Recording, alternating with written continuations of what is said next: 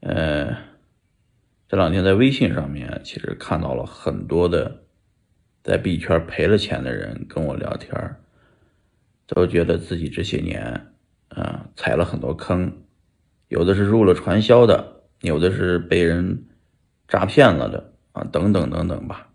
都是赔了钱的，有的自己炒币爆仓的。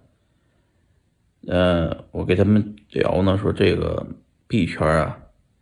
跟人生差不多。就是一大赌场，啊，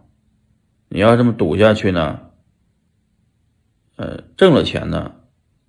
赌两把，不赌了，离场了。但是赔了钱的人往往都离不了桌，老想赢回来，借钱的，呃，借高利贷的，啊，然后进来又继续赌，最后赌光了人生，赌输了自己。